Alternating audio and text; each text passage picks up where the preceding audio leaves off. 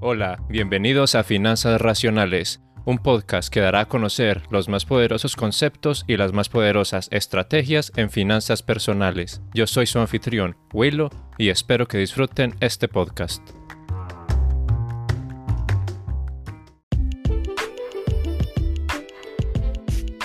Este es el episodio número 6 y hoy hablaré de los rangos y la importancia de un puntaje crediticio.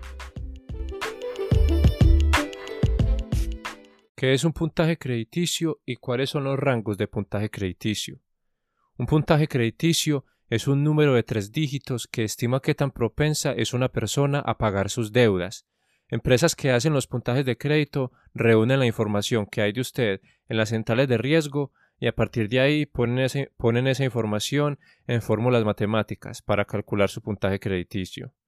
Un puntaje crediticio bajo puede que algunas veces no le afecte para ser aprobado para un crédito, pero si usted tiene un puntaje muy bajo y aún así le dan un crédito, el interés en ese crédito va a ser mucho más alto que si usted hubiese tenido un puntaje más alto. O si le dan el crédito por tener un puntaje bajo, le tocaría poner un depósito en su crédito. Un puntaje alto en su puntaje crediticio puede darle acceso a más productos de crédito y a un interés mucho más bajo. Personas que piden prestado con puntajes de interés de crédito más alto de 750 o por esos lados frecuentemente tienen muchas opciones. Estas opciones incluyen la habilidad para cualificar para financiamientos con un 0% de interés, sea para carros o para otras compras. También le da posibilidad de acceder a tarjetas de crédito con un 0% de interés introductorio. Estas tarjetas pueden prestarle dinero sin cobrarle interés desde seis meses hasta por dos años. Cuando un prestador o un emisor de tarjetas revisa su crédito, ellos pueden estar buscando a su reporte crediticio y a su puntaje crediticio. Usted puede revisar su propio crédito. Hacer esto no le afectaría para nada y le ayuda a saber qué es lo probable que un prestador mire para saber si le presta o no. Los puntajes crediticios comúnmente más usados en Estados Unidos son Vantage Score 3.0 y el FICO 8. Estos tienen un rango que va desde 300 hasta 850. FICO también tiene puntajes especiales, como lo pueden ser para préstamos de carros y tarjetas de crédito. Estos puntajes especiales tienen unos rangos un poco diferentes. Acreedores establecen sus propias normas para lo que ellos consideran un puntaje aceptable, pero a continuación le voy a dar lo que es en general considerado por la mayoría de los bancos. Un crédito excelente va desde 720 hasta 850. Un crédito bueno va desde 690 hasta 719. Un crédito mediocre va desde 630 hasta 689. Un crédito pobre va desde 300 hasta 629. Para la mayoría de consumidores, el puntaje Vantage y FICO tienden a moverse de manera similar. Esto quiere decir, si usted tiene un excelente puntaje Vantage, su puntaje FICO es probable que sea alto también. Estos dos puntajes consiguen la misma información, pero la información es usada un poco diferente dependiendo de las fórmulas que ellos tengan para sus puntajes de crédito. En Estados Unidos, el puntaje promedio en el 2019 fue de 706, lo que es considerado como bueno. A continuación, les voy a decir los promedios por edad usando la información FICO en septiembre del 2019. Personas entre 18 y 19 años tuvieron un puntaje promedio de 660. Personas entre 30 y 39 años tuvieron un puntaje promedio de 679. Personas entre 40 y 49 años tuvieron un puntaje promedio de 692. Personas entre 50 y 59 años tuvieron un puntaje promedio de 714. Personas de 60 o más tuvieron un promedio de 748. La mayoría de decisiones de préstamo son influenciadas por el puntaje FICO, y el puntaje de una misma persona puede variar dependiendo de qué central de riesgo la información fue sacada. La mayoría de decisiones de préstamo son influenciadas por el puntaje FICO, y el puntaje de una misma persona puede variar dependiendo de qué central de riesgo la información fue sacada, porque no todos los acreedores reportan a las centrales de riesgo. La información de sus cuentas de crédito es guardada por agencias de reporte de crédito, también llamadas agencias de riesgo. Las tres más grandes en Estados Unidos son Equifax, Experian y TransUnion. Si usted ha usado crédito, ellos probablemente tienen un reporte de ello. empresas de puntaje de crédito usan esta información para producir los puntajes de crédito y los acreedores, o sea, los bancos, compran estos reportes y puntajes de crédito para evaluar las personas que aplican por crédito. Reportar información crediticia es voluntaria y hay normas estrictas en cómo hacerlo. Aún así, con este riesgo, los acreedores escogen hacer esto porque información sobre el pasado crediticio de una persona ayuda a los acreedores a hacer mejores decisiones sobre el riesgo que ellos pueden tener. Consumidores no tienen que dar permiso para que esto pase.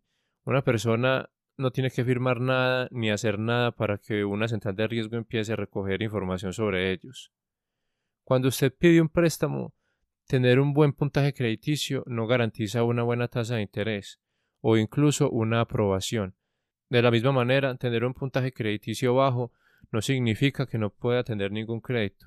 Sus ingresos y otras deudas juegan un papel importante en las decisiones de un préstamo, porque prestadores consideran lo que usted debe en el momento y el patrimonio que usted haya acumulado hasta entonces.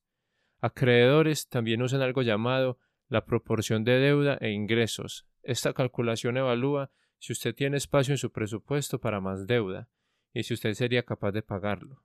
Esta calculación, por ejemplo, es cuando usted tiene una tarjeta de crédito de 10 mil dólares y usted en esa tarjeta utiliza 9 mil dólares. Eso quiere decir que usted en ese momento utilizó su crédito un 90%. Cuando usted está en un 90%, eso es considerado un número muy alto y para la mayoría de bancos puede considerarse algo muy riesgoso. Entonces, si usted tenga un buen crédito y usted tenga buenos ingresos, pero usted tiene, un punta, usted tiene una utilización de crédito de un 90%, un banco puede ver esto como algo riesgoso y le puede negar un crédito. Monitorear su puntaje crediticio es importante y así saber usted en qué clase de riesgo puede ser considerado. Usted puede tener un reporte de crédito gratis cada año de una de las centrales de riesgo, o hay varias empresas que le dan información cuantas veces sea necesario de una manera gratuita.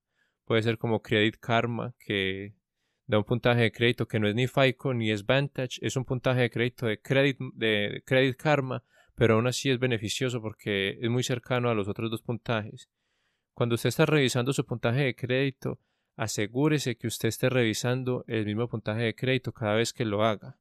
Cuando revisa un puntaje de distintas empresas es como pesarse cada vez en una pesa diferente. Los resultados van a ser diferentes para usted y usted no se va a dar cuenta si está progresando o si está empeorando.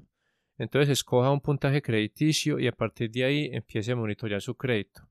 Un cambio en un puntaje es probable que pase en el resto de puntajes, pero qué tan importante sea ese cambio depende de qué empresa usted está recibiendo ese puntaje.